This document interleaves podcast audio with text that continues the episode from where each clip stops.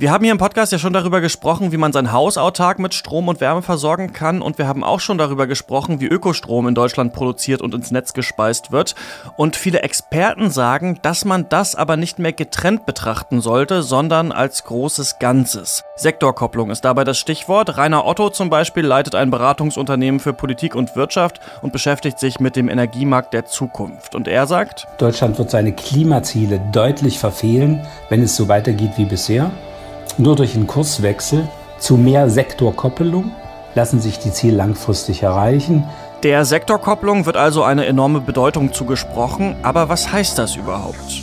Mission Energiewende, der Detektor FM Podcast zum Klimawandel und neuen Energielösungen in Deutschland. Eine Kooperation mit dem Ökostromanbieter Lichtblick und dem WWF. Hallo, ich bin Christian Eichler und Merten Waage ist wieder bei mir. Hallo. Hallo. Was ist das genau, Sektorkopplung? Ja, es klingt zwar nach einem komplizierten Bauteil, ist aber eher ein einfaches Prinzip in der Energieversorgung. Okay. Ja, bisher haben wir in den vergangenen 20 Jahren der Energiewende ja alle Bereiche einzeln betrachtet. Also wie lässt sich Strom erzeugen durch erneuerbare Energien? Dann wie lässt sie sich speichern? Wie bekommen wir zum Beispiel noch Wärmeenergie? Oder wie können wir uns mit Elektrofahrzeugen dann bewegen? Bei der Sektorkopplung sollen aber alle Bereiche, die wichtig sind, miteinander verknüpft betrachtet werden. Rainer Otto, den hast du ja schon eingangs bereits zu Wort kommen lassen, der hat es mir so erklärt. Wir werden viel stärker. Die einen werden sagen, in eine All-Electric Society hineinrutschen, die anderen sagen, Moment mal, wir haben auch noch Gas als Übergangstechnologie und verschiedene andere auch. Und da sehen Sie schon, dass man allein in diesem Thema äh, sehr stark auch in den Disput treten kann. Da käme als zweites aber dann die Umwandlung von Strom in Wasserstoff. Also wir speichern zu viel vorhandenen Strom in Wasserstoff, um ihn als Endenergieträger in allen Sektoren einzusetzen, diesen Wasserstoff dann geeignet in verschiedenen Stellen zu nutzen. Die Umwandlung von Wasserstoff in synthetische Gase wäre dann der dritte Punkt, also vor allem Methan. Dadurch verzweigt man eben Bereiche wie Stromproduktion mit der Industrie oder eben dem Verkehr. Und warum ist es jetzt so wichtig, diese Bereiche zusammenzudenken? Wir haben ja bereits jetzt ein Problem mit erneuerbaren Energien. Die Kraftwerke, die fahren nicht so stabil wie ein Atom- oder Kohlekraftwerk. Während die immer beständig Strom ins Netz einspeisen, gibt es eben bei erneuerbaren Energieformen Schwankungen. Mal scheint die Sonne und mal wieder nicht, mal weht der Wind, mal nicht. Und diese Schwankungen müssen ausgeglichen werden. Und das auch möglichst so, dass uns das in Zukunft egal sein kann, weil wir eben Möglichkeiten gefunden haben, den Strom zu speichern oder auch in einer anderen Form abrufbar zu machen.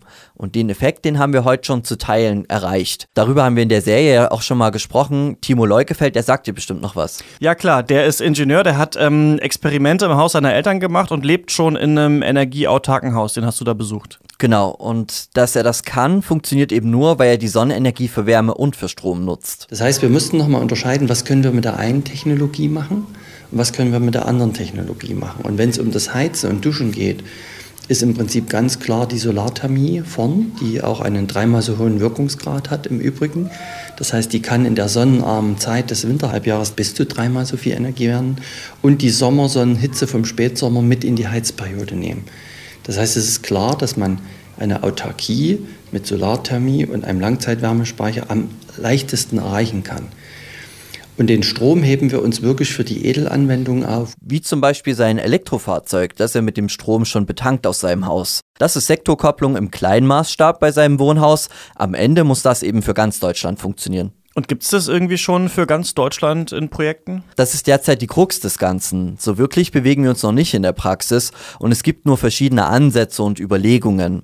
Rainer Otto, der muss zum Beispiel am Ende Politik und Wirtschaft beraten und kennt sich da aus und hat mir das ganz passend beschrieben. Es sind überall so rudimentäre Ansätze, in sich geschlossene Konzepte. Das ist eben die neue Phase der Energiewende, dass wir das brauchen und benötigen. Deswegen, wir sind so in der Analyse und in der Schaffung der Voraussetzungen. Sie sehen ja die, die Wissenschaftler, die einfach formulieren, wie muss das sein, damit eigentlich auch eine wissenschaftsbasierte Politikberatung machen würden, wenn das so aufgenommen wird. Ja, und da gibt es auch schon Projekte in der Wissenschaft, die so etwas in der Art leisten können. Wusstest du zum Beispiel, dass alle Kläranlagen in Deutschland ungefähr so viel Strom im Jahr verbrauchen wie etwa eine Million Haushalte?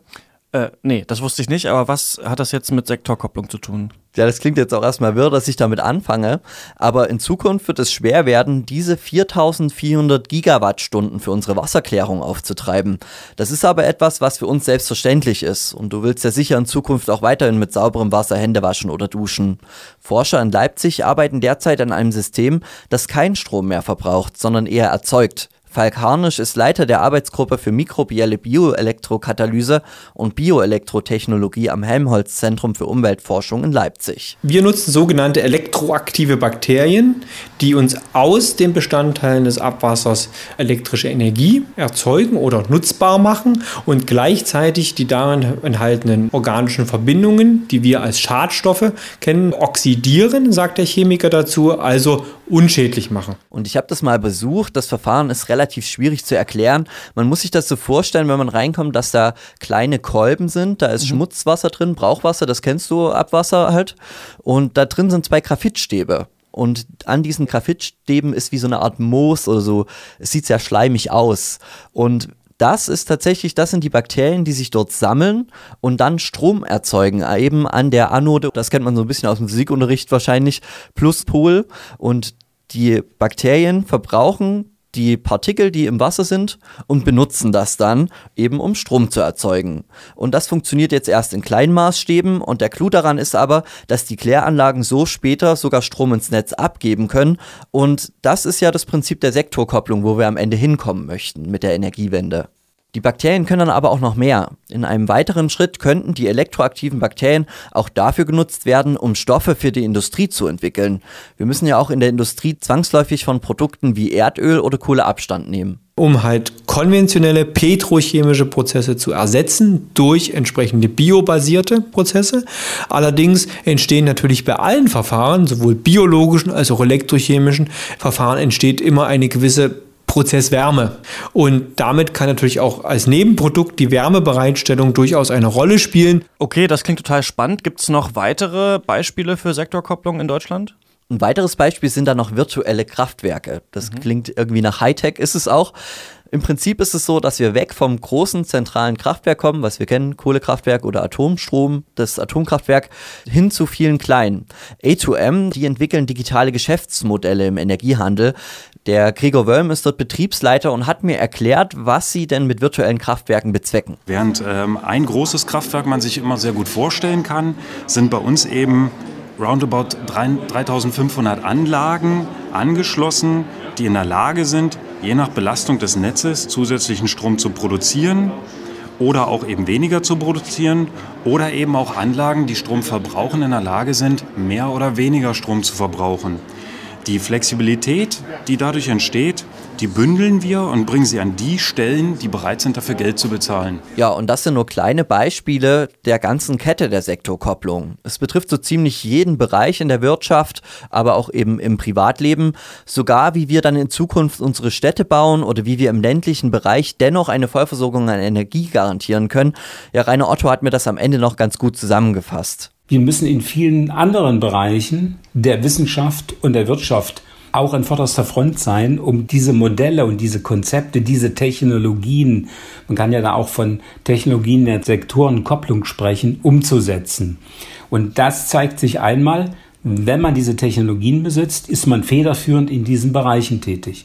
Wenn man federführend in diesen Bereichen tätig ist und diese Technologien besetzt, kann man diese Sektorkopplung in der eigenen Wirtschaft auch gestalten, kann sich also auch autark machen von derzeitigen fossilen Brennstoffen und kann ganz neue Geschäftsmodelle, neue Produkte entwickeln. Also, einen Masterplan gibt's noch nicht, aber Sektorkopplung ist auf jeden Fall das nächste große Projekt der Energiewende. Allerdings ist man dabei eben erst in den Startlöchern. In der nächsten Folge von Mission Energiewende spreche ich mit meinem Kollegen Christian Bollert, denn der war auf der Republika und hat sich da angehört, wie man eigentlich mit Klimaskeptikern umgehen kann. Falls Sie diese Folge nicht verpassen wollen, können Sie Mission Energiewende abonnieren.